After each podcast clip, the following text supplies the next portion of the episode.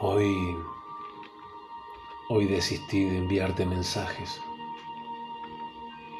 y no pude más que apretar los dientes de impotencia.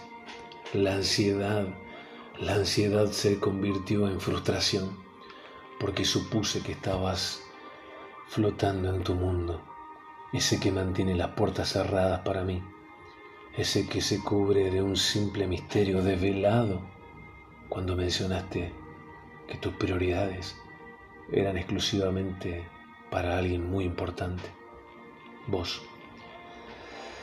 Irme o no irme, ya no sé qué hago acá, detrás de una cortina como fantasma, esperando que te acuerdes de mí.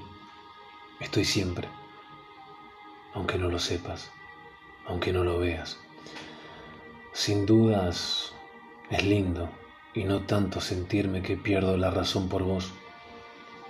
Carajo, sabe agridulce.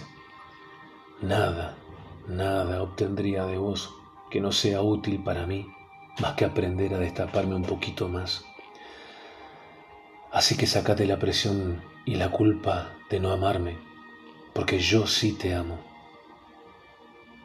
Y es un asunto mío. A veces pienso que debe acabarse, no sé por qué. Pondría mil razones que negaría si el que hablase fuese el corazón. Él sí, él sí que es un adicto de mierda a la ternura.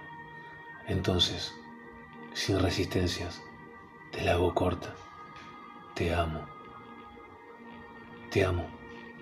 Y tengo mil razones para sentirlo. Te amo así, sin más porque entiendo que amándote sale un pedazo de luz que me invade y me bautiza. Y se nota.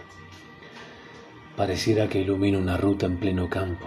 Y mira, tuyo no deseo nada, porque lo único que entiendo es que amo lo que me causa cuando estamos juntos y cuando no. Porque amándote, porque en amor Parece que lo entiendo todo.